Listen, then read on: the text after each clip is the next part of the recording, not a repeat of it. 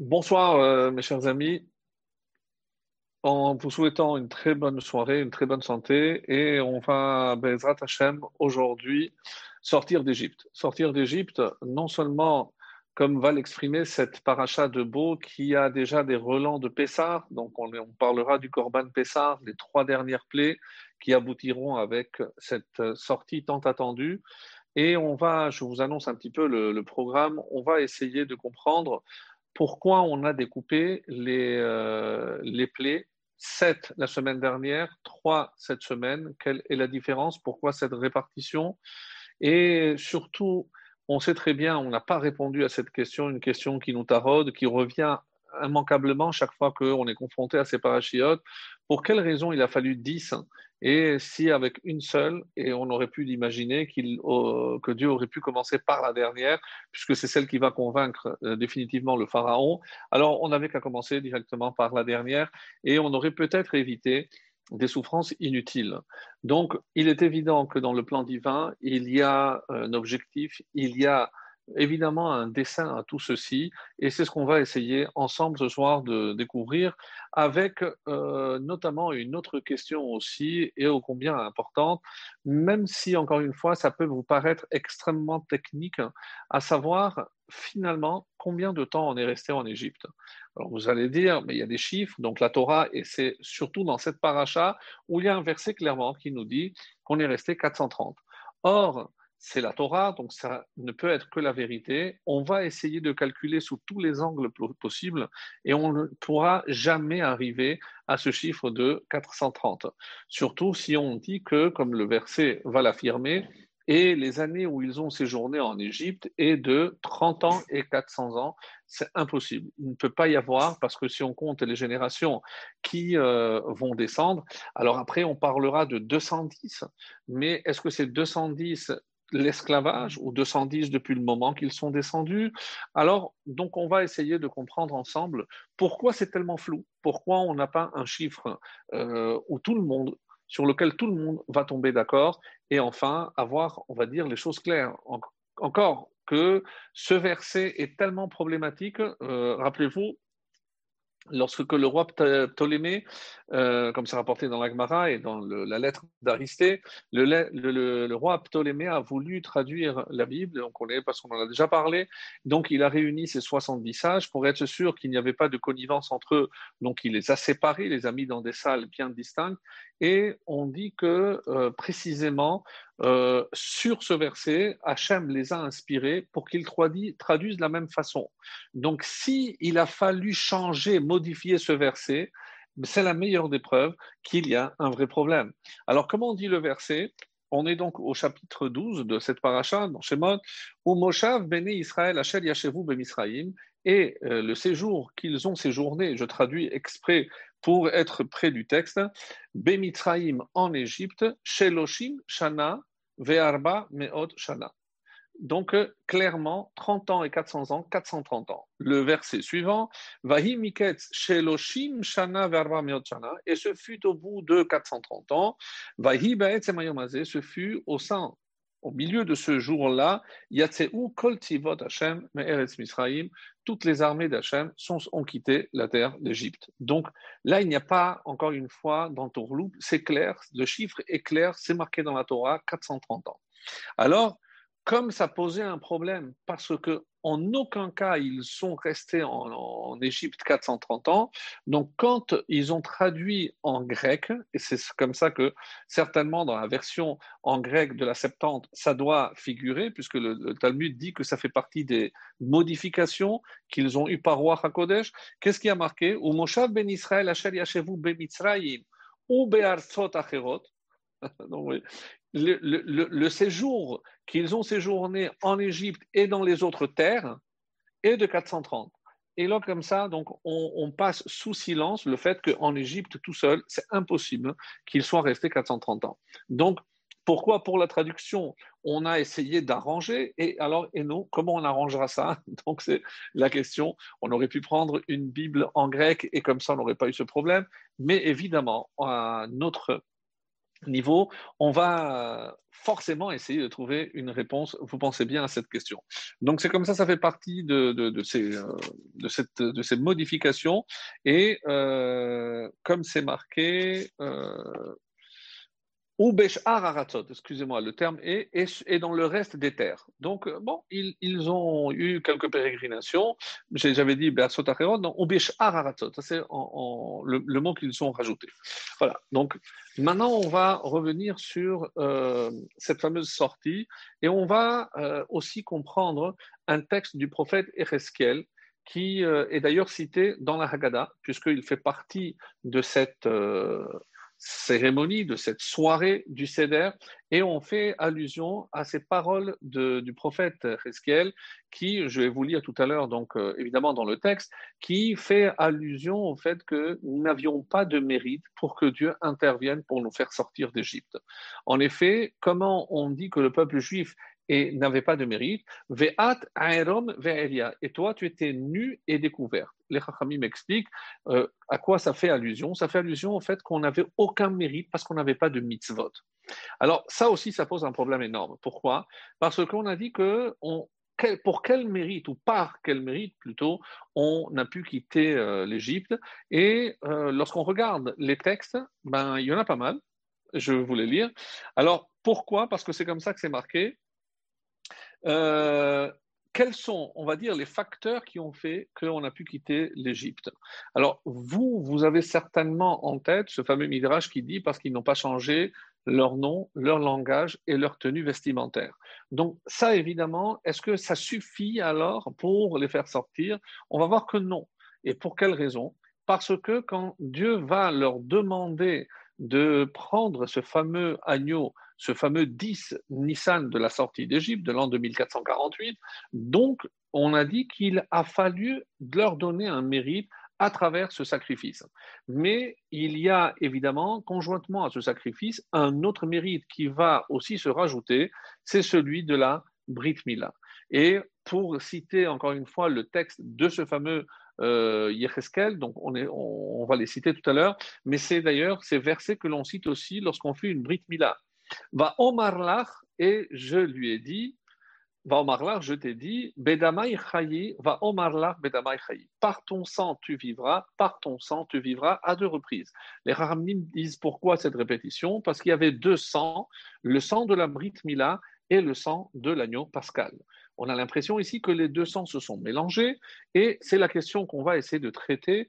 Est-ce que si je dis qu'ils se sont mélangés, donc, est-ce que ça veut dire que la Mila a été faite le 14 Et pourquoi pas?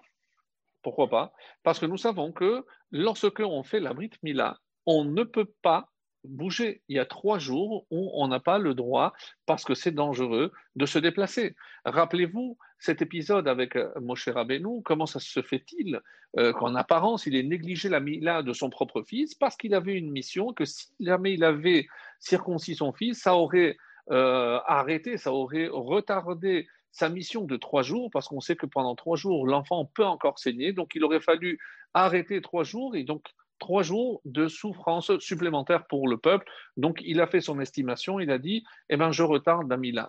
Évidemment, ce n'est pas euh, incompatible. La preuve, c'est que pendant les 40 ans de la traversée du désert, les d'Israël n'ont pas fait la Brit Mila. Comment le sait-on? Parce que avec Yahushua, ils vont traverser la, terre d'Israël. C'est vrai qu'on ne le mentionne pas et c'est dommage parce qu'on parle du 10 Nissan parce que c'est le jour où on a pris le Corban Pessah.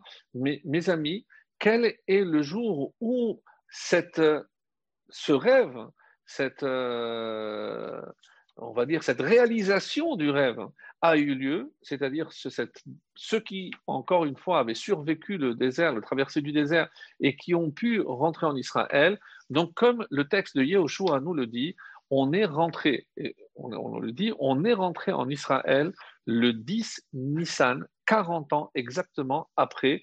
Donc, le 10 Nissan a commencé donc l'amorce de la sortie d'Égypte et 40 ans plus tard, donc le 10 Nissan de, de l'an 2488, on a foulé, on a mis nos pieds sur la terre d'Israël. Alors, C'est comme ça que c'est marqué dans Yahushua au chapitre 4, le verset 19. Veha'am alu min hayarden, et le peuple est monté du Jourdain, Be'asor la chodesh harishon, le 10 du premier mois. Et qu'est-ce qui a marqué juste après dans le verset, dans le chapitre 5 Vahika kol hagoy lehimol, quand toute la nation a fini de se circoncire, voyez chez vous, Tartam et Machane Atrayotam, donc ils se sont installés à Atrayotam jusqu'à leur guérison. Donc on voit bien que ici, on a attendu la guérison. Combien de temps? On va dire que c'est trois jours. Et une fois qu'ils ont traversé, alors on dira après qu'ils se sont préparés pour le Corban Pessah. C'est le premier Corban Pessah qui va être réalisé sur la terre de Canaan, en terre d'Israël. Donc, d'après cela, on a l'impression que si Moshe a fait, plutôt Yoshua a copié Moshe, donc on aurait, on serait tenté de dire que finalement, donc ils se sont circoncis le 10 parce que s'ils savaient qu'ils devaient quitter le 14, c'est-à-dire le 15 au soir, donc la veille, du 15. Donc, ils ne pouvaient pas, au moment où ils allaient sacrifier le Corban Pessah, eh ben, faire en sorte qu'ils soient aussi circoncis, parce que sinon, ça aurait retardé leur sortie de trois jours. Il fallait attendre. Alors, je vois euh, par rapport à vos réactions, oui, mais Hacham aurait pu faire un miracle de manière à ce qu'on n'ait pas eu à attendre ces trois jours et ils auraient pu sortir directement sans, comme Dieu les a protégés tout le long des 40 ans, donc il aurait aussi pu les protéger et faire en sorte qu'ils ne saignent pas. D'où avons-nous la preuve que euh, pendant aussi euh, ces trois jours, on peut saigner? Alors, il y a... Euh, dans la Mechilta un texte fabuleux qui n'est peut-être pas assez connu. J'étais en train de rappeler les mérites par, lesquels on a pu sortir d'Égypte. Et le premier à qui on doit notre sortie d'Égypte, eh ben, c'est Avraham Avinu. Oui. Et quelle action d'Avraham Avinu? Eh ben, C'est finalement la seule mitzvah qui, est, qui lui a été ordonnée par Hachem. On dit qu'il a fait toutes les mitzvot, mais sans, que, sans avoir reçu l'ordre. Donc, on ne peut pas donner une telle valeur aux actions qui n'ont pas été ordonnées par Hachem. Mais l'Amila, c'est Hachem qui lui a ordonné. Et qu'est-ce qu'on sait Que pendant les trois jours qui ont suivi l'Amila, il était malade, il était fatigué, il attendait, mais il était un petit peu impatient de pouvoir accueillir des euh, invités. Et que dit le texte euh, Vayar, Vayar il a levé les yeux, il a vu, et il a couru vers les invités, vers ces trois marchands, il les a pris. Hitril, comme ça dit la Mechilta, Hitril dam amila letaftef. Comme il s'est levé précipitamment et que la cicatrisation était encore en cours, donc euh, on, peut imaginer que c'était encore sans tous les pansements et toutes les techniques modernes que nous avons à notre disposition aujourd'hui, bien qu'il y ait encore une, une supervision, une surveillance un peu plus accrue les trois jours qui suivent la Mila pour être certain qu'il n'y a pas d'hémorragie et autres. Donc, lorsque euh, Abraham a couru, on dit qu'il a resseigné. Et Amarlo Akadosh Baruchu, Akadosh Baruchu lui a dit Chayecha, par ta vie, ani albanecha bishne damim, c'est que moi je prendrai en pitié tes descendants, tes enfants, bishne damim, par 200, ve'efra mison ehem, et c'est comme ça que je ferai payer leurs ennemis. Donc, extraordinaire ce midrash qui est cité aussi dans le midrash Tantruma par rapport à ce mérite extraordinaire de Abraham qui, par ce sacrifice de sa mila, eh ben, ses enfants, ses descendants, par la mila qu'ils feront, auront le mérite de sortir d'Égypte. Donc ça, c'est par rapport à Abraham. Mais certains disent aussi, c'est par rapport à Yitzhak. Quel, quel, a été le geste que Yitzhak a été prêt à faire?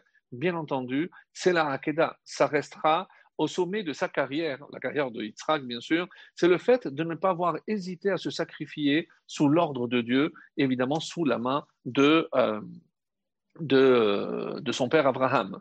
Et de la même façon que par rapport à Abraham, il y a eu une mitzvah qui est celle de la Mila au moment de la sortie, par rapport au sacrifice qu'il a été prêt à faire, eh bien, nous aussi, on aura un autre sacrifice.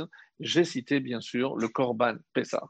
C'est grâce au mérite de Yitzhak, nous avons eu ce sacrifice de l'agneau pascal et c'est grâce à ces mérites conjoints qu'on pourra donc euh, mériter de quitter la terre d'Égypte.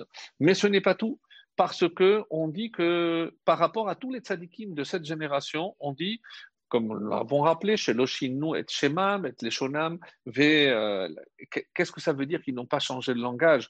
Attention, n'allez surtout pas croire que c'est parce qu'ils parlaient l'ivrite. Non, Leshonam, c'est comment un juif fait attention à sa langue préserve sa langue, bien entendu, c'est le Lachonara. Donc, n'allez surtout pas imaginer que c'est parce qu'on parlait l'ivrite. Non, ils ont préservé, c'était au niveau du Lachonara. Et lorsqu'on dit qu'ils ont préservé leur tenue, ne croyez surtout pas que, est-ce qu'à un prisonnier, on leur demande si leur tenue leur convient? Vous imaginez que ce n'est certainement pas le, ce, ce qui est dit ici. Alors, qu'est-ce que c'est la tenue? C'est la tenue, c'est ce qui nous cache. Autrement dit, on parle ici, et c'est comme ça que rapporte euh, le Midrash Rabbah dans Vaikra Rabbah, Velo echad mehem parut be'erva. On n'a trouvé aucun juif qui s'est laissé aller à la luxure, aux relations interdites. Donc, ils préservaient tous l'anida. Autrement dit, et c'est comme ça qu'il faut comprendre, mes amis, lorsqu'on dit que c'est les trois mitzvot essentiels, nous sommes en train de parler ici du Lachonara, évidemment de Nida, et le nom, c'est évidemment l'identité par rapport à euh, ce que nous, on peut imaginer que ce n'est pas uniquement le, le, le, le prénom qu'ils ont gardé, mais c'est le nom, ils ont préservé le nom, le nom d'Hachem. Alors, vous allez me dire, oui, mais alors, il y a quelque chose qui ne va pas dans ce que vous dites, parce que si c'est vrai, comment expliquer qu'il a fallu faire la Mila? Et là, je vous dis, Évidemment, mes amis, que si on est en train de dire qu'il n'avait pas de mérite, c'est que tous ces mérites, peut-être, n'étaient pas assez ou suffisants pour que Hachem puisse intervenir en leur faveur. Et c'est vrai qu'il y a comme ça, il y a un texte un peu, un peu dur, un peu difficile, parce que euh, c'est comme ça que euh, le, on comprend que les, les Israël ont malheureusement cessé de faire la Brit Mila. Et pour quelles raisons ils auraient fait, pourquoi ils auraient arrêté de faire la, la Brit Mila Alors, l'une des raisons qui est évoquée par le texte, c'est parce qu'il il voulait trouver grâce aux yeux des Égyptiens. Donc, comme ça, est marqué Vehayu le Mishmeret, les fiches Hayu Israël bemitzraim, manichim et ils ont délaissé la Brit Mila pour trouver grâce aux, yeux des Égyptiens. Les hafach libam lisno le Et quelle a été la conséquence? Hafach libam, Hachem a dit Ah, vous voulez trouver grâce à leurs yeux, vous voulez être bien vu par les nations, hafar libam, c'est l'inverse. Et quoi? L'isno eh ben, tous ces efforts se sont soldés par exactement l'inverse, c'est-à-dire la haine de ces nations qui nous ont euh, accueillis. Mes amis, cette image reviendra tout au long de notre histoire. Chaque fois qu'on a voulu trouver grâce aux yeux, et c'est une expression évidemment un peu euh, obsolète et désuète, mais c'est exactement ce qu'on a essayé de faire. Est-ce qu'en en, imitant nos autres, et c'est comme ça qu'on va être mieux vu? Est-ce que c'est comme ça qu'on pense un seul instant qu'on on va éviter la haine, les actes antisémites? Ben, l'histoire nous a prouvé, hélas que non. Et j'ai vu passer, je n'ai pas lu la question, mais c'est vrai, parce que qui avait prévu justement ce, cet écueil, c'est Yosef. Et Yosef avait imposé la Brit Mila même aux Égyptiens pour qu'il n'y ait pas justement quelque part cette, euh, ce, regard vers un peuple étranger avec des, des, lois bizarres, comme ça pour se fondre un petit peu dans la masse et qu'il ne soit pas vu un petit peu de manière euh, ostentatoire, de manière à ce que euh, vraiment c'est l'étranger qui ne veut pas se mélanger à nous. Alors, c'est comme ça que c'est rapporté dans, dans, le texte. Et alors, euh, voici ce qui va être rapporté par le Midrash Lekartov. Et l'une des raisons pour laquelle on dit Kol lo Attention, à tel point que si on n'est pas circoncis, on ne peut pas manger. Si on n'est pas circoncis, on ne peut pas sortir d'Égypte. Si on n'est pas circoncis, on ne peut pas manger l'agneau pascal. Et maintenant, tout ce que je suis en train de vous dire, rappelez-vous, c'est que pour essayer de comprendre à quel moment ils ont fait la Mila.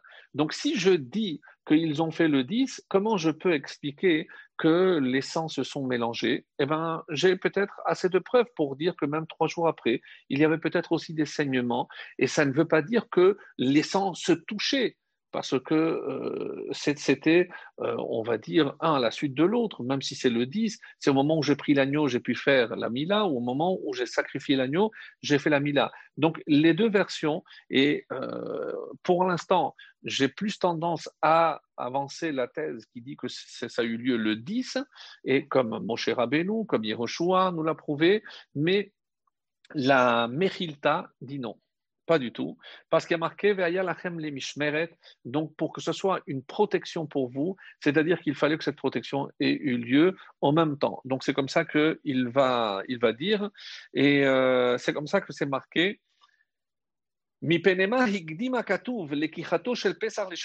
Pourquoi on a avancé la prise de, ce, de cet agneau quatre jours avant? Nous savons que on est sorti d'Égypte un jeudi, donc euh, quatre jours avant, donc c'était le, Shabbat. Le Shabbat, on a pris, et c'est pour ça qu'on dit le Shabbat Hagadol, une des raisons, parce que c'est un grand miracle, alors que aux yeux de tous, tous les Égyptiens voyaient que les Juifs étaient en train d'attacher un agneau dans leur, au, pied du lit, qu'ils s'apprêtaient à le sacrifier, et Hachem, évidemment, a envoyé un miracle. Ils ont eu des ulcères, ils ont eu des maladies, et ils n'ont pas pu lever un petit doigt contre, contre les Juifs. Aya, alors, Haya Rav Matia ben Harash Omer, voilà, c'est comme ça la réponse euh, à cette question. Hare Omer va evor alayir va er vehine ata aiter et dodim. Donc, j'avais dit que j'allais citer, ça c'est le verset de Yecheskel, donc on est au chapitre 16 euh, et au verset 8. Qu'est-ce qu'il dit? Et je suis passé euh, devant toi et j'ai vu que Aïter, que ton âge était celui des amours, l'âme des amours. Alors, on ne comprend pas très bien. Et qu'est-ce que c'est l'âge des amours? Et on expliquera dans l'Agmara que c'était le moment où Hachem, par amour à celui à qui il avait promis que la descendance serait esclave en Égypte, mais que le jour arriverait où il devrait les, faire sortir. Donc, par amour à Abraham, Dieu va intervenir pour les faire sortir. Donc, comme dit, chez Abraham. Donc. Donc c'est grâce à cette promesse que Dieu avait faite à Abraham qu'il les ferait sortir d'Égypte. Et donc ça c'est par rapport à ce. Et qu'est-ce qui a marqué par la suite?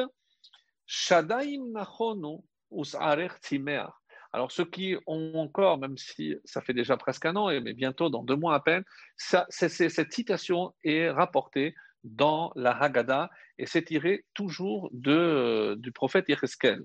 Donc on dit que Shadaim Nachonu, Tessa s'affirmer donc on parle l'image d'une jeune fille qui commence à grandir.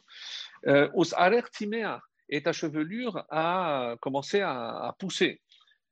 Ve'at aerom ve'eria, et toi tu étais nue et découverte. Et aerom, comme disent les Chachamim, mikol hamitzvot, tu n'avais aucun mérite, parce que même la Brit Mila, tu avais cessé de la faire. Venatan laem akadosh mitzvot, et qu'est-ce qu'Hachem a fait? Il leur a donné deux mitzvot, donc le Korban Pessah et la Brit Mila. Donc, c'est dire que ces deux mitzvot allaient de pair. Il fallait exactement que ces mitzvot aient lieu en même temps. Donc, on est, on est en train de dire maintenant que, selon la Mechilta, qu'ils auraient dû faire la Mila le jour du sacrifice, c'est-à-dire le 14 et non pas le 10. Alors, comment on va s'arranger pour qu'ils puissent sortir? Eh bien, ça, c'est Akadosh Baruch qui euh, refait Chol donc c'est lui qui guérit. C'est pour ça que on ne peut pas prétendre que c'était un, argument suffisant pour prouver que forcément ils ont fait la Mila le 10. Donc c'est pas clair. Donc sachez qu'il y a les deux versions. Moi, c'était simplement pour vous apporter ce détail. Une chose est certaine, c'est qu'il fallait les deux. Et au-delà de cela, il faut comprendre maintenant quel, que représente justement la, la, mitzvah du Korban Pessah. Donc, euh, j'ai trouvé un texte magnifique euh, du Rav Scherer dans le Orgue d'Alia qu'on va essayer euh, dans la demi-heure qui suit, donc essayer de développer et qui va apporter une réponse extraordinaire et un complément à tout ce que nous sommes en train de dire pour essayer d'approfondir et de comprendre qu'est-ce qui se cache derrière cette mitzvah du Korban Pessah. Donc n'oublions pas que pour les Égyptiens, c'était considéré comme une divinité. Est-ce que vous savez comment il devait être mangé ce Korban Pessah? Le Korban Pessah devait être mangé Tseli Esh. Tseli Esh, ça veut dire qu'il fallait qu'il soit entièrement brûlé. Mais Tseli, je le sais. Pourquoi Esh? Parce que et ça, ça fait partie, lorsqu'on regarde le Rambam, par exemple, je ne vais pas vous le lire, mais et il était interdit de briser les os, il fallait même pas mettre une broche pour le griller, il fallait pas le toucher, il fallait le laisser en entier, il fallait pas le mettre dans une casserole.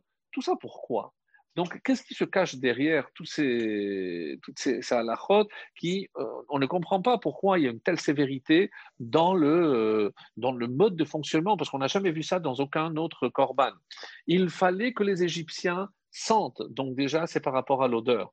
Donc, parce qu'il fallait un courage incommensurable pour se dire qu'au bout de 210, et on va arriver, je ne suis pas encore euh, penché sur cette question pour voir un petit peu ce qu'on peut en tirer, mais au bout de 210, 210 ans de séjour, esclavage ou pas, on verra, mais évidemment qu'on avait fini de la même façon qu'on a été prêt à supprimer la, la Brit Mila. Alors, je ne l'ai pas trouvé écrit, mais je l'avais entendu une fois. Pourquoi ils ont, ils ont fait la Brit Mila J'ai apporté une raison, c'est parce qu'ils voulaient trouver grâce à leurs yeux. Mais il y en a qui disent non. Vous savez pourquoi? Parce qu'ils étaient tellement convaincus qu'ils devaient sortir d'un jour à l'autre que eh ben, ils, attendaient impatiemment qu'on vienne leur dire c'est le moment de sortir. Donc c'est pour ça, et où j'ai la preuve, c'est les 40 ans dans le désert comme je ne pouvais pas savoir à quel moment Hachem allait, allait, me demander de me déplacer dans le désert, donc je ne pouvais pas pratiquer la Mila. Mais une fois qu'on s'est posé, le 10 Nissan, c'est là où Yehoshua a euh, fait circoncire tout le peuple avant de continuer. Et surtout, rappelez-vous, parce que sinon je ne pouvais pas manger le Korban Pessah. Et c'est la raison pour laquelle donc les deux resteront liés d'une manière, on va dire, inextricable. Donc, par rapport donc à cette notion donc de, de, Avodazara, ne croyez pas que c'était une action très simple de la part des, des Hébreux. Nous sommes, comme vous le savez, influencés par le mode de pensée de, des Égyptiens. Alors, on a pu préserver ce qu'on a pu préserver, mais regardez autour de nous aujourd'hui. Au bout de 2000 ans 2000 ans, même si eux on parle de 200, nous on parle dix fois plus. Dix fois plus, 2000 ans d'exil, de pérégrination, être ballotté d'un pays à l'autre, expulsion, poursuite, euh, extermination, persécution, tout ce que vous voulez. Donc évidemment que ça a laissé des séquelles. Évidemment que même lorsque l'on va venir en Israël, on va peut-être amener une petite part de notre Égypte en nous. D'ailleurs, euh, dans la Chassidoute, on dit pourquoi il y a besoin de, de Mashiach ben Yosef et Mashiach ben David. Une réponse très intéressante. Mashiach ben Yosef, c'est pour nous faire sortir de l'exil. Donc, techniquement, on va dire. Mais Mashiach ben David, c'est pour faire sortir l'exil du juif. Rappelez-vous cette phrase que je dis souvent, il est plus facile de faire sortir le juif de l'exil que l'exil du juif. Parce que c'est évidemment au niveau de la pensée. Mitzrayim, encore une fois, ce n'est certainement pas un lieu géographique. Et comme vous pouvez le constater dans le texte, regardez, au début, qu'est-ce qui a marqué? Moshav ben Israël chez vous, ben Mitzrayim, c'est-à-dire en Égypte, enfermés dans leur façon de voir les choses. Et quand ils vont sortir, Yatseu Kol Tzivot Hashem, mais Eretz Mitzrayim. Donc la sortie, c'est de la terre d'Égypte. Mais le séjour, alors j'ai trouvé une, euh, une, comparaison très intéressante. C'est là, allez, imaginons que quelqu'un est malade et on lui dit, écoutez, monsieur, vous devez subir une opération extrêmement dangereuse, à cœur ouvert, très grave. Et, euh, mais malheureusement, donc, il faut la préparation. L'opération aura lieu dans un mois. Et après, il y aura pratiquement un mois de convalescence. Donc, à partir de quand commence à s'angoisser ce bonhomme? Évidemment pas le jour de l'opération, évidemment pas le mois qui va suivre, mais dès l'annonce, hein, on considère qu'il commence déjà à s'angoisser. Alors, on peut imaginer, et c'est comme ça la seule façon de répondre à cette date de 430 ans, c'est par rapport à Brit ben Habetarim. Donc, et ça rentre très bien. Au Moshe Israël, chez vous, Ben Israël combien de temps ils, sont passés avec cette préoccupation, cette angoisse qu'il fallait être asservi dans un pays étranger? Eh bien, dès que l'annonce a été faite à Abraham, donc combien de temps entre le moment où ça a été alors certains disent non, c'est la naissance de Yitzhak, etc. Mais 430, si je prends Brib Betarim jusqu'au moment de la sortie, il y a exactement 430 années. Donc ça, c'est la meilleure façon d'expliquer. Ah, mais combien de temps véritablement ils sont restés en Égypte? Alors sachez que le calcul est simple. Pourquoi? Et il y a un Rashi qui dit, par rapport euh, aux années de vie de Lévi. Lévi, qui est euh, le troisième euh, Shimon Lévi, mais c'est celui qui a vécu le plus longtemps. En effet, c'est marqué comme ça dans Shemot Vav, Tet Zayin, Ushnechaye Lévi, Sheva Ushloshim ou 137 ans. Alors, on ne connaît pas la, date de, les, on va dire les années de toutes les tribus n'ont pas été citées clairement dans le texte. Mais Rachid nous dit,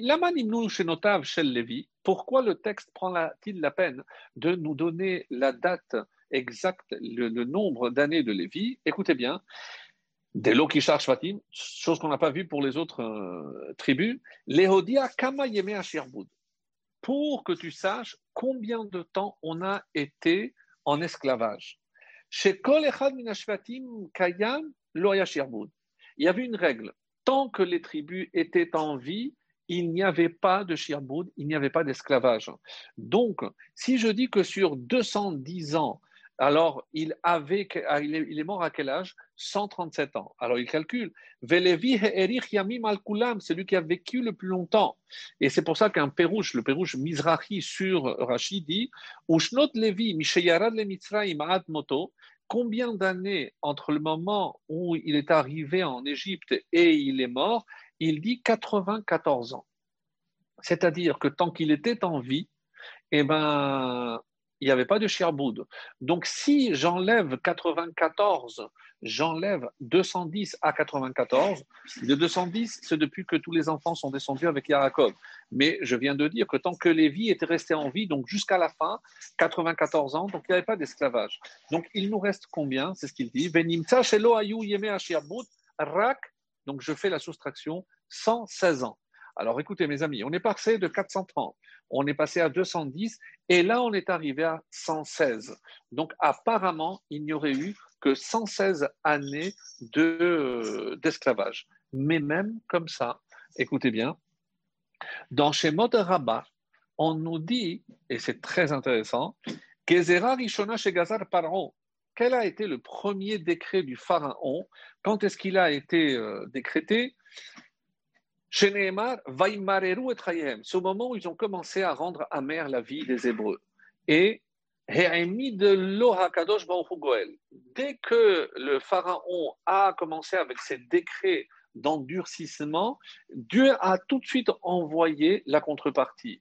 Et le Goël, c'est pas Moshe, c'est celle qui permettra la naissance de Moshe, qui s'appelait, parce que c'était par rapport à la mériroute, à l'amertume, Myriam. Al-Shem Hamirou. Donc, et Myriam, elle avait quel âge lorsqu'elle a quitté l'Égypte, mes amis? 86, six années de plus que Moshe. Donc, si je dis que 86, ce sont les années de Mériroute, c'est là où a commencé véritablement l'endurcissement, le véritable esclavage. Donc, on est passé de 430, on a voulu faire après 210, on a réduit à 116 et même 116, ce n'est pas ça, c'est on arrive à 86. Alors, vous allez me dire, oui, mais alors je ne comprends pas. Quelque part, bien sûr, et tu vas voir que c'est plus que cela, 86, et euh, j'ai trouvé un, commentaire magnifique, et il n'est pas très connu parce que c'est, euh, il s'appelle Rabbi Abraham Chaim Shor. Il a écrit un commentaire sur le Talmud qui s'appelle Torah Chaim. Donc, on ne connaît pas sa date de naissance, mais sa date de décès, c'est en 1632. C'est parmi les, Ashkénazes. Il, il a exercé en Galicie, dans la ville de Belz. Et d'une grande lignée, on dit que son père, Rabbi Naftali Tzvi, était euh, l'élève du Rama et euh, et son père était le rave du Bar. Bar, c'est le commentaire du euh, Shulchan Aruch. Donc, une famille vraiment de, de, génie, on va dire. Et dans un, dans un commentaire sur la Gemara, il apporte cette perle précieuse extraordinaire. D'abord, la question pourquoi on boit quatre coupes de vin le Shabbat, euh, le, l'aile de Seder Parce que, comme vous le savez, il y a les quatre léchonotes quatre léchonotes, les quatre langages, les quatre verbes utilisés qu'on a vu déjà la semaine dernière. Vehotzeti, veitzalti, vegaalti, velakarti. Il y a quatre verbes. Je ferai sortir, je délivrerai, je sauverai et je prendrai. Donc, parce qu'il y a quatre langages de, de délivrance, donc on a fait quatre coupes. Mais la question reste. D'accord pour quatre, mais pourquoi le vin Pourquoi on ne dit pas, eh bien, on va prendre quatre fois kazaït de euh, matzah? Puisque la mitzvah se mangeait de la matzah, ça aurait été peut-être plus logique. Le vin, on ne le voit pas clairement dans la Torah, ce n'est pas une obligation. C'est les rachamim, mais ils ont fait les quatre langages avec le vin. Mais pourquoi? Alors, euh, écoutez bien, parce que le, on dit arba kosot. Kosot, c'est le pluriel. Kos, c'est donc une coupe, un verre. Kos, la valeur numérique du mot kos, c'est 86. Donc 20, 60 et 6, 86. C'est aussi, d'ailleurs, une fois qu'on a fixé euh, le Révi'it, qu'à 86 euh, centilitres. Donc c'est la mesure du Révi'it. Mais ce qui est extraordinaire, c'est que si je prends 430, c'est un multiple de 86. Combien? Exactement 5 fois. Donc 5 fois 86, c'est 430. C'est ce qu'on aurait dû subir comme esclavage. Hachem a réduit ces 5 fois 86 à combien? À une fois. Parce que, comme je viens de le montrer par rapport à la vie de Myriam, on n'a fait finalement que 86 ans d'esclavage. Ça veut dire une fois le mot kos. Et on aurait dû avoir cinq fois le mot kos. Donc si j'enlève un qui est effectif, donc c'est ce qu'on a vraiment enduré comme euh, esclavage, donc il nous reste quatre. Et pourquoi maintenant quatre fois cos? Parce que c'est ce qu'on aurait dû encore subir comme esclavage, et on vient remercier Hachem de nous avoir réduit quatre fois cos pour nous laisser qu'une seule fois. Alors regardez comment il le dit. Nixar al Israël, chez ben 430 ans.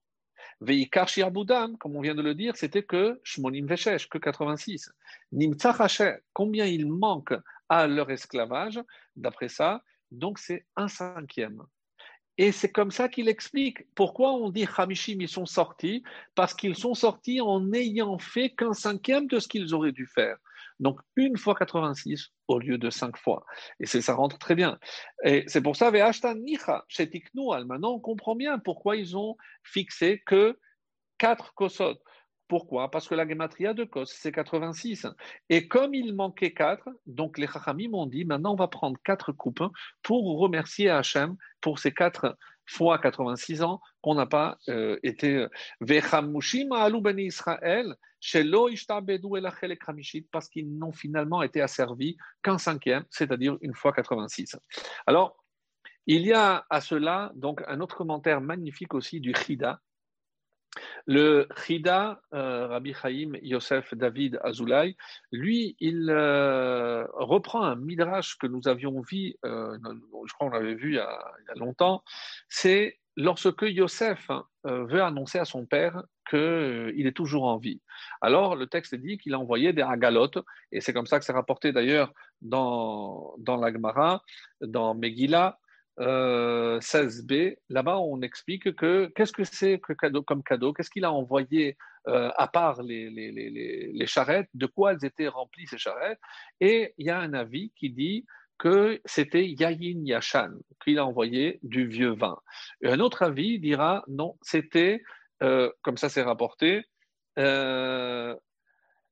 Grissim shel foule. Donc, c'était des grains de foule, c'était des fèves. Donc, des fèves, des moitiés de fèves.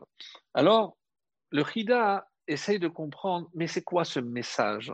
Quel est le message que Yosef, puisqu'on sait très bien que même Aigla, parce que par rapport à Aigla Roufa, donc euh, la, génisse euh, à qui on brise la, nuque, donc par rapport au dernier renseignement qu'ils étaient en train d'étudier ensemble, mais Qu'est-ce que je vois Et c'est ahurissant comment le Hida a, trouvé cette correspondance. C'est que si je prends Yayin 70 avec Yashan, donc le, total de Yayin Yashan, c'est 430 ans. 430. Et qu'est-ce qu'il est en train de dire à, son père? Papa, je sais que normalement, on aurait dû faire 430 ans dans le, en Égypte, mais je sais, et c'est pour ça que je t'envoie maintenant des bouts de foule. Foule, c'est des fèves. Donc, on dit que c'était, elles étaient entrecoupées des morceaux. Donc, papa, ne te fais pas de soucis parce que on ne va pas faire les 430 ans. Ah non, mon fils, non. Qu'est-ce qu'on va faire? Foule. Et la valeur numérique du mot foule, c'est 86. Comme si quelque part Yosef savait, mes amis, que il n'allait pas rester 430 ans, mais qu'Hachem allait leur rendre un miracle extraordinaire, à savoir qu'il allait réduire justement euh, cet esclavage. Alors, ça c'est, on va dire, pour la partie technique. Mais mes amis, comment Hachem peut-il réduire?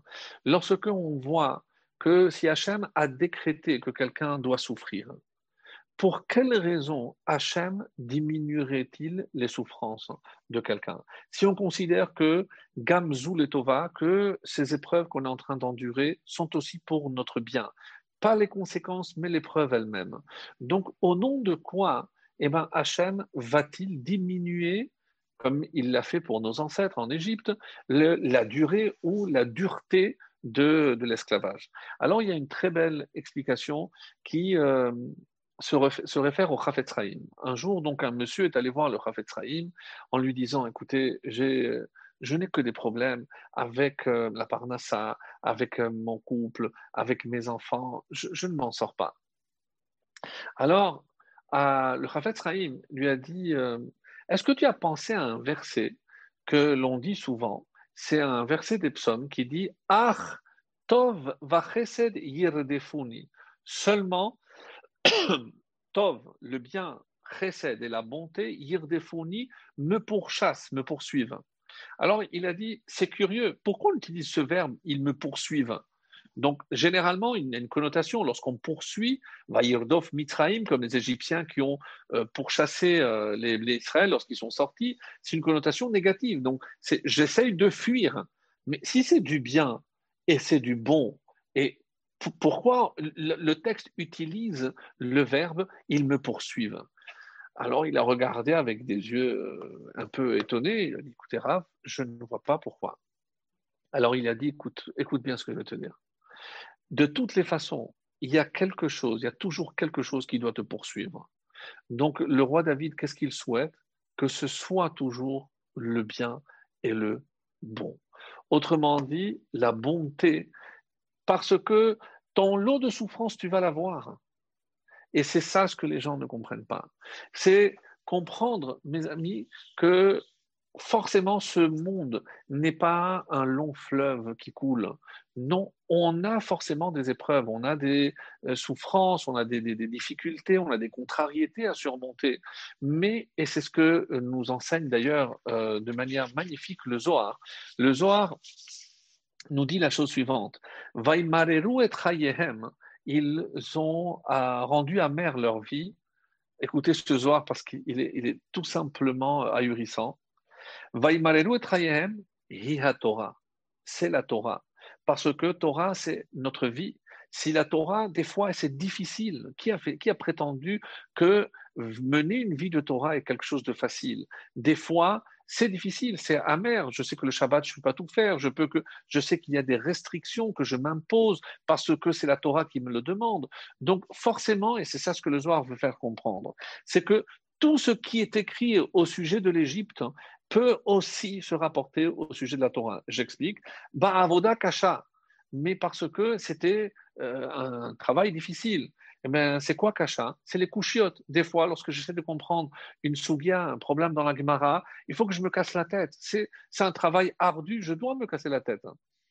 Bechomer, donc, et aussi avec, des, euh, avec du mortier. Chomer, c'est kal va chomer. C'est les raisonnements a fortiori parce qu'il faut aussi se casser la tête pour les comprendre. Ou bilvenim et avec des briques. Qu'est-ce que c'est l'événim C'est de la vanne, c'est blanchir. Alacha, c'est l'éclaircissement de l'alacha. Pourquoi j'étudie? Finalement, pour savoir comment je dois agir au mieux devant un Kadosh Baruch. Il y a aussi ce que je dois faire sadé. Sadé, ce qui est à l'extérieur. Ne pas m'occuper uniquement de ce qui est écrit, les Mishnayot, mais il y a aussi les textes qui sont restés à l'extérieur, dit le Zohar, Zoha Braita c'est les Braithot, c'est les Mishnayot qui sont à l'extérieur. Et parce que rien n'est clair. On voit bien que la Torah orale, contrairement à la Torah écrite où tout est figé, la Torah orale, c'est que des discussions, que des commentaires, que des contradictions, etc. Halal ou marchirim, ceux-là ils disent que c'est permis, ceux-là ils disent que c'est interdit, on apporte les preuves, etc. Alors qu'est-ce que le Zohar veut nous faire dire par, là? Et c'est le le, rabbi qui expliquera de manière magistrale dans l'écoute Sichot, et il dit que en Égypte, c'est-à-dire quand on a choisi ses limites, c'est euh, finalement ces contraintes, c'est à nous de faire ce choix. Des contraintes et des limites, on les aura. Alors, soit je les ai dans la Torah, soit je les aurai dans d'autres domaines. Donc, Qu'est-ce qui a fait que finalement on a écourté par le mérite, par tout ce que l'on va faire au, nom de la Torah. Et c'est comme ça que on comprend, mes amis, que comment je dois voir le monde? Parce que des fois, et c'est ce qui euh, se passe, euh, hélas, trop souvent, c'est ce que on n'a pas nous fait oublier ce qu'on a. Et c'est ça finalement, qu'est-ce que c'est euh, être enfermé en Égypte? C'est voir toujours les manques, voir toujours et lutter pour ce que je n'ai pas, à tel point que je risque d'oublier de ce, que j'ai. Et c'est pour ça qu'on ne peut, comme euh, le prouve le Corban Pessa, on peut sortir que par le feu. Le feu, il est toujours en mouvement, il est toujours la have, enthousiaste. Si je me laisse aller le, comme l'eau, quelque chose de calme, je ne peux pas sortir d'Égypte. Sortir d'Égypte, c'est se faire presque violence pour aller contre sa nature et aller au-delà, parce que c'est à moi de choisir les épreuves. Comme quelqu'un a dit, pourquoi certains se disent, mais je ne peux pas avoir trop d'enfants parce que c'est trop de préoccupations. Mais vous n'avez pas compris que le lot de préoccupations, c'est déjà fixé. Alors, qu'est-ce qui se passe? Si j'ai cinq, eh ben, je diviserai ce lot par cinq. Mais si j'ai un seul enfant, il va tout prendre pour lui parce que c'est déjà décidé. C'est ce que on essaie de nous faire comprendre ici. Comment réduire? Eh ben, et c'est pour ça qu'il y a une phrase merveilleuse dans le traité de Yoma, à la page 86a, on dit Gedola teshuva shemevia refua laolam. Dans, dans cette période où on est tellement à la recherche véritablement de la refoua, mais de la refoua parce que, mes amis, la Géoula, c'est une forme aussi de refoua, parce que c'est la fin de nos mâles comme on sait que euh, lorsqu'ils étaient Ben Chorim, lorsque les Ben Israël ont reçu la Torah, ils se sont finalement libérés de toutes les contraintes, mais libérés même du mal Mavet. Donc, savoir que c'est à nous de choisir hein, quel type d'esclavage on va s'imposer. Et le texte de la Gemara poursuit Va filou yachid même s'il y en a un seul qui a fait teshuva. Mes amis, qu'est-ce que c'est teshuva? c'est faire des efforts dans tel ou tel domaine. On a dit, on a parlé du Lachonara, on a parlé, on a parlé également de, de relations intimes, on a parlé de l'identité, on a alors à Filouyachit chez Mochalimlo, donc tout lui sera pardonné, ou l'olam kulo. Nous, on se dit, bon, mais qu'est-ce que ça va faire si moi je vais faire des petits efforts pour le Shabbat, dans l'éducation de mes enfants. Je sais que ça va coûter plus cher, mais je, vais ferai, ferai le nécessaire pour leur donner une véritable éducation selon la Torah, dans un cadre qui convient évidemment à cela, pour qu'ils préservent leur nom, leur identité, c'est ça, garder le nom. Pardon.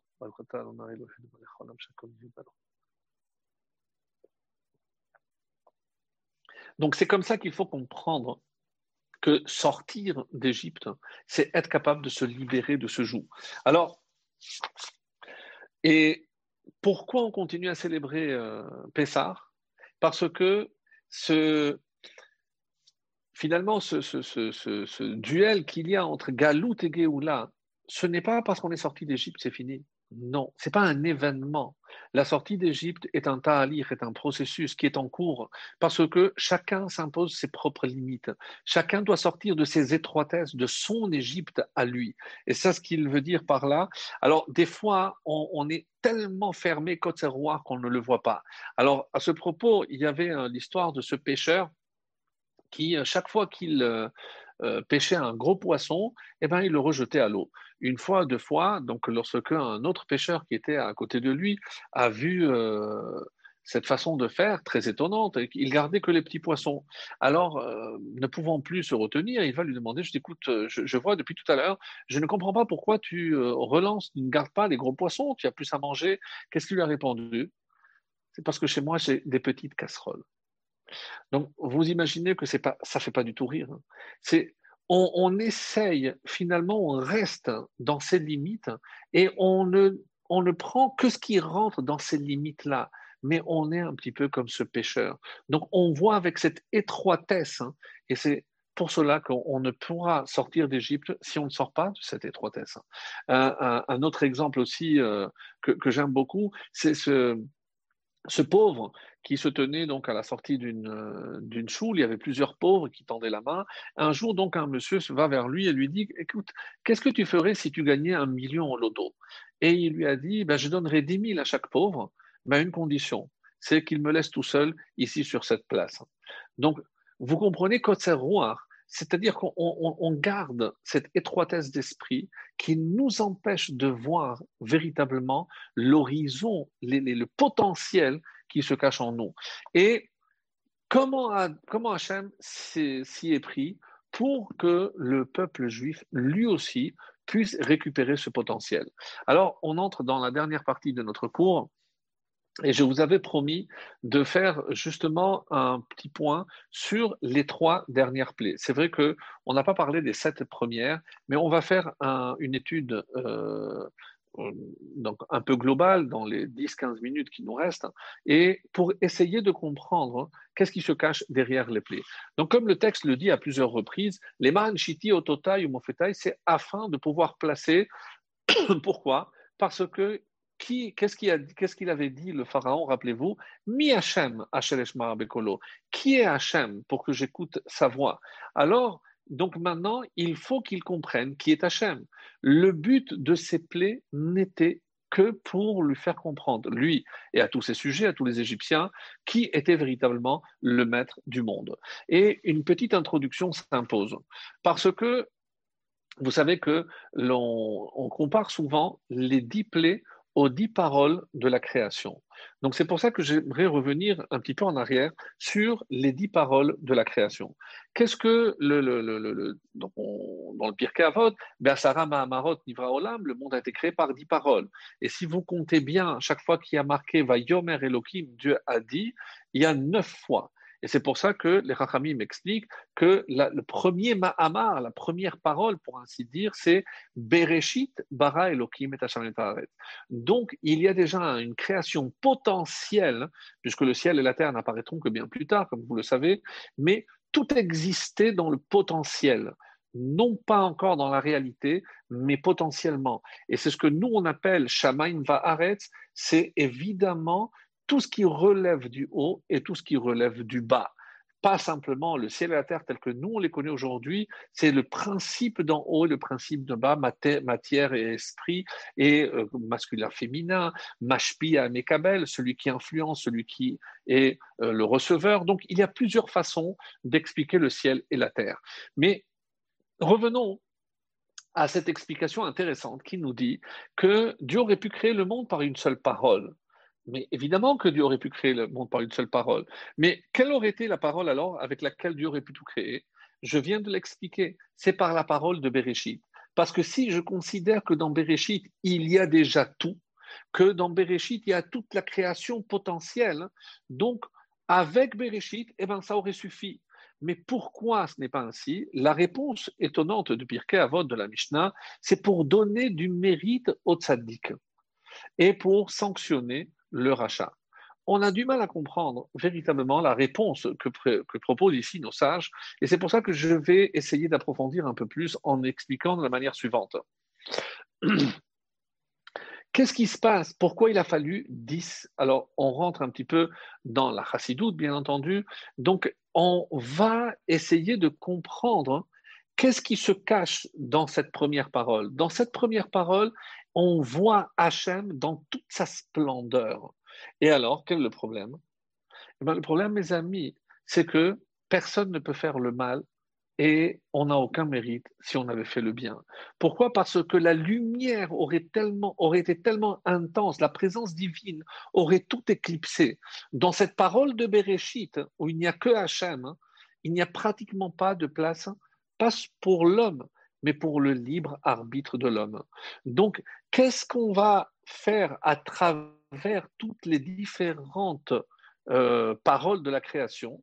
Oui, on n'a jamais présenté ça comme ça, mais c'est très très beau lorsqu'on regarde euh, les textes, les Sfarim dans le Zohar et d'autres. On dit que comme la lumière était tellement intense, donc on va garder, on va on va réduire cette lumière. C'est le deuxième jour. Qu'est-ce qui a marqué? Yehi Or. Donc c'est déjà une lumière qui est maîtrisable. D'ailleurs, on expliquera que cette lumière est cachée dans la Torah.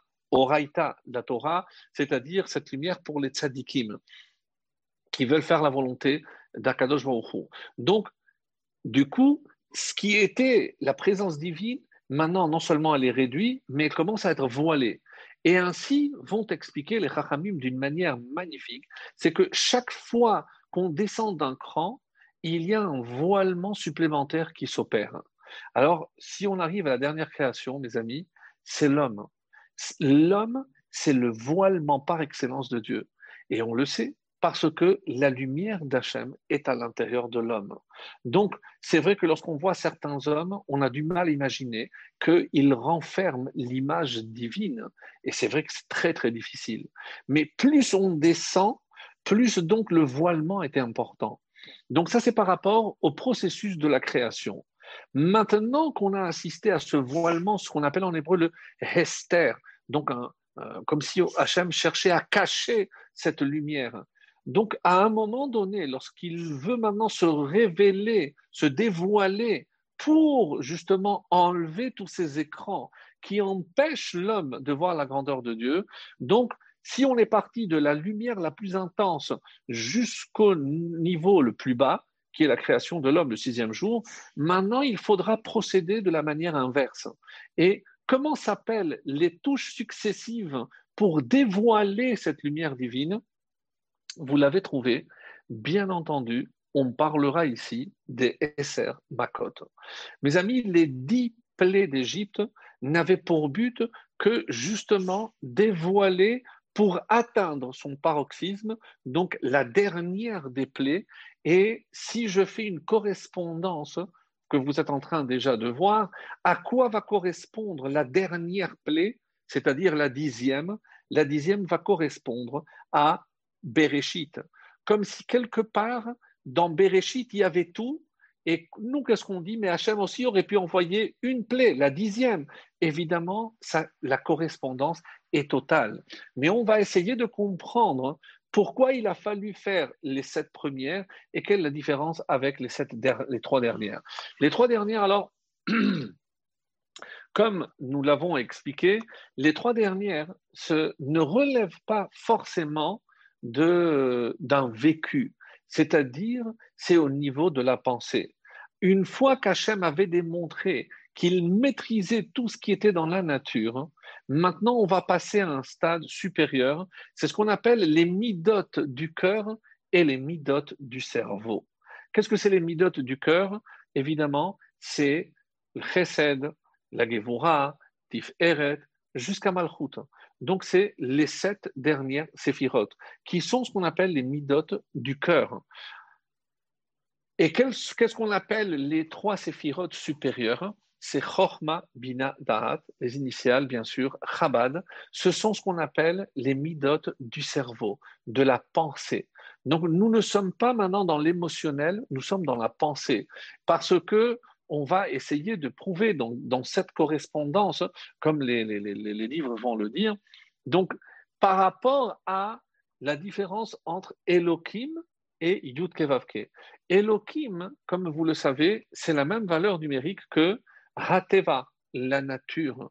Pourquoi? Parce que c'est circonscrit par des règles. C'est Midat Hadin. Donc Midat Hadin est, euh, il est écrit, mais d'où vient ce terme, ce nom d'Hachem Elohim? C'est composé de deux mots différents, mi ele. D'où je vois ça dans le prophète, c'est où, euh, c'est où marom ainechem, levez les yeux vers les hauteurs, ou où mi bara ele, et voyez qui a créé tout ceci. Et si je prends mi et ele, donc si je les mets ensemble, j'ai le mot Elohim. Donc Elohim, c'est le créateur de tout ce qui existe dans ce monde. Donc maintenant, c'est Samidata Din, parce qu'il y a des règles qu'il a imposées dans la nature, et donc c'est tout à fait logique. Et, mais maintenant, qu'est-ce qu'il n'avait pas compris le pharaon? C'est Mi Hashem, Mi Yud Kevavke, donc le nom de la miséricorde, donc la transcendance. Ça, ça il n'avait pas compris. Et donc, il va falloir ces trois dernières plaies pour essayer de lui faire comprendre. Donc, la correspondance est surtout par rapport à ce que Hachem voulait montrer non seulement aux Égyptiens, mais aussi au peuple juif. Parce que, mes amis, on va comprendre aussi des choses extraordinaires au niveau de ces plaies, pas simplement parce que, et c'est comme ça que c'est rapporté dans les textes sacrés, c'est que si les sept plaies, les premières, étaient comme une sorte de punition pour les Égyptiens, les trois dernières ne sont pas une punition. C'est pour leur apporter une dimension supérieure, supplémentaire, mais également au peuple juif. Parce qu'il faudra accéder justement à ce qui leur permettra par la suite de pouvoir sacrifier l'agneau pascal et d'avoir le mérite de sortir d'Égypte. Donc, j'ai commencé donc par cette euh, correspondance. Maintenant, on va faire le, processus à l'inverse. C'est Arbé. Arbé, donc, l'appeler des sauterelles. Alors, que représentent les sauterelles? Donc, vous allez dire, euh, ben, c'est des insectes qui vont tout, tout manger. Non. Arbé, lorsque j'entends, ça sonne curieusement comme arbé. C'est plusieurs c'est la pluralité. On est ici dans la pluralité. Et dans la correspondance par rapport aux paroles de la création, nous sommes le deuxième jour. Qu'est-ce qu'il y a le deuxième jour? Yehi Rakia, que soit le firmament. Et qu'est-ce qu'il y a eu le jour où Dieu a créé le firmament? Il a séparé les eaux d'en haut des eaux d'en bas. Donc il y a eu une séparation. Séparation et c'est ça, vihimavdil. Qu'est-ce que c'est le rakia, le firmament, pour séparer les eaux d'en haut et les eaux d'en bas Il y a ici quelque chose de très très important. C'est que nous sommes en train de répondre à une question du Pharaon, mais pourquoi vous prétendez-vous être différent des autres? Est-ce que cette différence, et c'est pour ça qu'il va chaque fois se renseigner si chaque plaie a eu une distinction entre les Hébreux, les Israël et eux-mêmes? Donc il avait du mal et il voulait comprendre, mais cette distinction, depuis quand Dieu a déjà opéré cette distinction Et c'est à cette question qu'on va tenter de répondre pour lui montrer que Bereshit bara Elohim, c'est pour Réchit que Dieu a créé le monde. Et qui est appelé Réchit C'est évidemment le peuple juif. Donc, si le peuple juif est Réchit, et cette prémisse, dès que Hachem va se montrer par rapport évidemment à Makat Bechorot, pourquoi c'est les premiers-nés qui vont en pâtir Parce que les premiers-nés, c'est le réchit de ces nations-là. Donc, face à réchit, à la grandeur de Dieu, quand il a voulu faire comprendre que pour Réchit, le seul qui peut appeler Réchit, le seul peuple, c'est le peuple juif. Donc, mais encore une fois, pour revenir à Arbé, c'est ça le ribouille, c'est la distinction. Donc, qu'est-ce que c'est la pluralité? Dès qu'il y a deux, il ne faut surtout pas qu'ils soient pareils. Parce que si tous sont pareils, je ne parlerai pas de pluralité. Donc chaque être a été créé unique dans ce monde. Donc lorsque Dieu a opéré cette distinction, dès le deuxième jour. Et c'est comme ça que, comme vous le savez, chaque jour, on le dit jusqu'à aujourd'hui, il y a un psaume qui reprend l'essence même de la création du jour, notamment cette distinction, et c'est par rapport aux, enfants de Korah. Donc, qu'est-ce qu'on remarque ici? C'est que Hachem a distingué. Et pourquoi? Les Ma'an t'aideront, afin que vous sachiez. Donc, la distinction ne peut s'opérer que si je suis capable de cette distinction. Et pour savoir et pour pouvoir distinguer, je dois avoir ce qu'on appelle en hébreu le da'at. Da'at, c'est cette connaissance. Mais attention, parce que da'at, c'est aussi une forme de hitrabrut, d'union. Nous savons, quand la Torah dit que l'homme a connu sa femme, c'est-à-dire qu'il s'est uni. Parce que, à travers cette connaissance, Dieu l'homme plutôt s'unit avec Akadosh Baruch Donc par cette connaissance, hein, et vous savez que dans la Hamida, la première des bénédictions hein, d'intermédiaire, c'est Atachonen le Adam Da'at. Dans le traité de Berachot, on discute hein, où est-ce qu'on va inclure la Havdalah, puisqu'on rajoute un texte le samedi soir qu'on appelle la Havdalah, et certains ont dit qu'on va faire une bracha à part, d'autres dans Modim, mais on dit non, puisque pour faire la Havdalah, pour pouvoir distinguer, il faut du da'at, il faut cette connaissance, où est-ce qu'on a finalement introduite cette bracha? Eh bien, on l'a introduite dans Atachonen, la dame da'at, pour bien montrer que si je n'ai pas cette da'at, je ne peux pas distinguer les choses. Et de quoi on parle justement dans cette bracha? La distinction entre or et rocher, la lumière et l'obscurité, Israël et Amim, entre Israël et les autres nations. Donc, mes amis, ces trois dernières plaies, c'est pour montrer la distinction, non seulement pour répondre au Pharaon, mais pour quelque part ancrer en nous cette émouna. Et on va franchir maintenant un autre cap, et on arrive à la neuvième plaie qui est celle de Rocher. Tout ceci peut être évidemment un très bon commentaire pour euh, la nuit du Seder que vous réentendrez ou vous réécouterez et vous aurez des commentaires assez intéressants. Donc, le Makat Rocher, bien sûr, c'est l'obscurité. Face à quelle parole ça va se trouver Yehi Or, que la lumière soit. Donc, qu'est-ce que cela veut dire? Ne pas, ne pas imaginer que l'obscurité est simplement l'absence de lumière. Non, l'obscurité est une création en tant que telle. Vayamesh donc, il a donné une réalité concrète à l'obscurité. C'est-à-dire que, c'est pour ça que le Midrash dit qu'il ne pouvait pas bouger, c'était presque palpable. Donc, c'est une création. Mais, Israël Expliquez-moi comment c'est possible que deux éléments aussi antinomiques que la lumière et l'obscurité puissent cohabiter ensemble. Comment, par rapport aux yeux, eux, ils voyaient et eux, ils ne voyaient pas. Comment c'est possible Comment expliquer ce phénomène? Eh bien, il n'y a pas d'explication.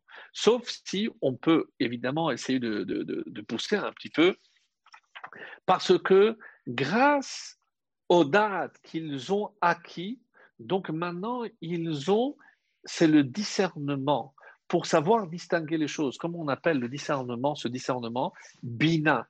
Bien sûr, je suis en train de faire le parallèle avec les trois dernières midotes, les trois qualités euh, de Dieu qui sont Chorma, Bina, Da'at. Donc, on a parlé de Da'at, maintenant c'est Bina. Bina, c'est de Ben. Ben or la Rocher. Distinguer entre la lumière et l'obscurité.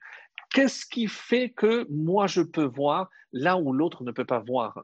Ce ne sont certainement pas mes yeux physiques. Qu'est-ce qui permet de voir la main de Dieu dans ce qui arrive? Il y a un seul mot, mes amis, c'est la émouna. Donc, qu'est-ce que cette plaie de Rocher N'oubliez pas que plus on s'élève, plus on enlève un voile à la lumière divine.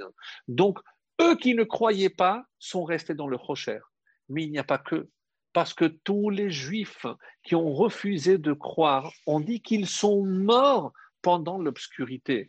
Est-ce qu'ils sont morts physiquement? Non, mais on considère qu'un aveugle est considéré comme un mort.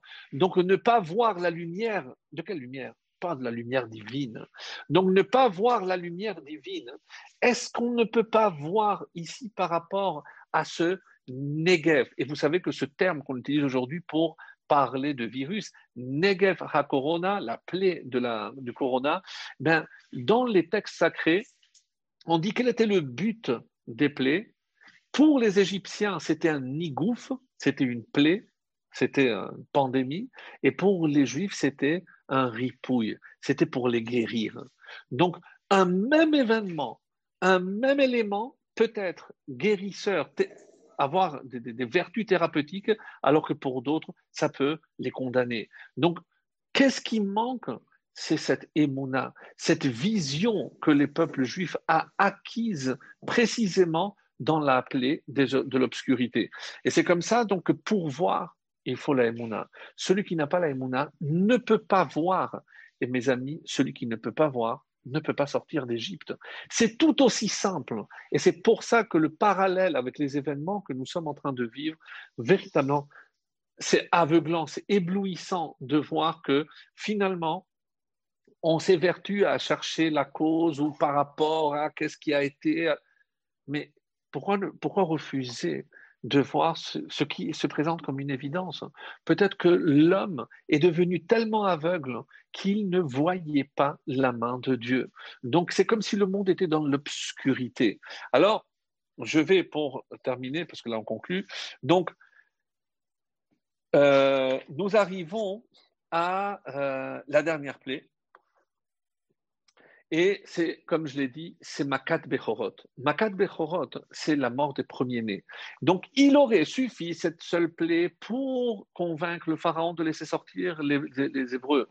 Mais pourquoi non? Parce que vous avez compris que c'est un processus. Il fallait impérativement donc atteindre le niveau de la connaissance parce qu'il y a Darat, donc c'est l'union avec Hachem. On a dit Bina, c'est le discernement. Et au-dessus, c'est le, la chorma. Qu'est-ce que c'est la chorma? C'est utiliser l'intelligence que Dieu m'a donnée. Pourquoi? Pour se convaincre que non seulement Dieu existe, mais qu'il dirige le monde. Et c'est comme ça que malheureusement, eux n'ont pas compris cette, cette leçon. Et c'est ce que chez Hachem euh, cherchait évidemment à leur faire comprendre euh, à tout prix, à savoir que Hachem dirigeait le monde. Et chaque pas supplémentaire, c'est précisément pour ça. Alors, comme il y a marqué, alors si je trouve, Shakadosh Baruchu Mehavet Kolabria. Non seulement que Hachem, il est à l'origine de toute la création, mais c'est évidemment lui qui dirige. Donc les sept premiers plaies, ils ont vu que Dieu contrôlait tout ce qui est dans la nature.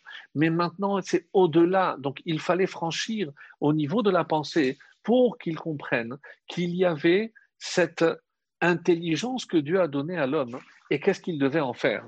Alors, et on arrive à, à la fin, et c'est les deux mitzvot que Dieu va donner. Les deux mitzvot qu'il va donner pour concrétiser tout cela, et c'est évidemment la, la matzah, puisqu'il faudra, comme vous le savez, manger la matzah, et le korban Pessah. Qu'est-ce qui caractérise ces deux? On dit que Pessah, c'est passer par-dessus. Et c'est comme ça que c'est marqué qu'il fallait impérativement s'éloigner de la Avodazara tant qu'on reste sous l'influence, on ne peut pas voir notre émouna est lacunaire, elle, est, défectueuse. Donc, quand Moshe demande au peuple, Dieu lui dit, va et demande-leur de prendre un agneau. Qu'est-ce que Moshe transmet comme ordre? Mishrou ou krou lachemtson. Tirez. Chachamim dit, c'est quoi ce mot Mishrou Mishrou, tirez-vous. Tirez-vous, en français on dit, éloignez-vous de toute influence de la Avodazara. Parce que si vous n'êtes pas capable de vous défaire, hein, c'est le premier pas vers la délivrance, c'est s'extirper de toute influence étrangère, de toutes sortes d'aliénations. Et c'est malheureusement ce qui nous manque. Et comme c'est rapporté dans Shirachirim, Moshcheni harecha narutza. Moshcheni, tire-moi et on viendra, on va courir derrière toi. On dit Moshcheni c'est Akadosh Baruch On lui demande, tire-nous, aide-nous à sortir de la Avodazara. Shakadosh Nigla. Et c'est là où Hachem se, se révèle. Et nous, qu'est-ce qu'on dit? Nous, on va maintenant courir derrière toi, littéralement. Qu'est-ce que c'est? C'est nous, on va le faire avec Zerizout. Et on dit au Shmartem et à Matzot, je conclurai avec ça, c'est-à-dire, vous devez observer les Matzot. Les Rahamim disent non, ne lis pas Matzot, mais Mitzvot. Parce que nous savons que dans chaque mitzvah, il y a toutes les mitzvot. Et que représente la mitzvah de la matzah? On dit, vous savez très bien, sans rentrer dans rappeler tous les détails, mais il y a une question de zérizout, de zèle, parce qu'il y a un temps à ne pas dépasser. Donc je dois le faire avec zèle, je dois le faire avec enthousiasme, je dois le faire avec feu. Et aussi, la matzah aussi, elle passe par le feu. Mais si je la laisse trop, elle brûle. Si je la laisse pas assez, elle n'est pas assez cuite. Donc, que représente le zèle? C'est comme toutes les mitzvot lorsque je suis nonchalant, lorsqu'il me manque cette hitlahavut, cette flamme, cet enthousiasme pour l'accomplissement des mitzvot, eh ben, je ne peux pas sortir d'Égypte. Et ça, c'est la règle, mes amis, avec laquelle je vais terminer. Pour sortir d'Égypte, il faut être comme le feu. Vous savez, le feu, à, l'inverse de, de l'eau, l'eau va vers le bas, le feu va toujours vers le vers le haut. Mais plus que cela, pour que le feu tienne, il faut quelque chose de combustible. Et il est toujours en mouvement et il a toujours un appétit, il est toujours ambitieux, il veut toujours aller au-delà, il veut toujours faire plus, il veut toujours, eh ben, c'est ce feu peut-être, comme c'est marqué, à Esh, Tamid, à la misbéar Tukadbo. Ce feu, il doit toujours rester, il reste toujours une flamme sur le misbéar. On dit ça, c'est la pointe de le feu qui doit rester à l'intérieur de chaque juif. Et à partir de là, donc raviver cette flamme, non seulement pour sortir d'Égypte, mais évidemment pour servir du mieux que l'on peut à Kadosh Si nous on fait preuve de cet élan, si nous on fait preuve de, de, de cet vous, de cet enthousiasme, ben, comme Hachem a sorti nos ancêtres d'Égypte, eh ben, je, suis reste, je suis convaincu, mes amis, qu'il nous fera sortir de cette délivrance très très prochainement. Amen, Kenny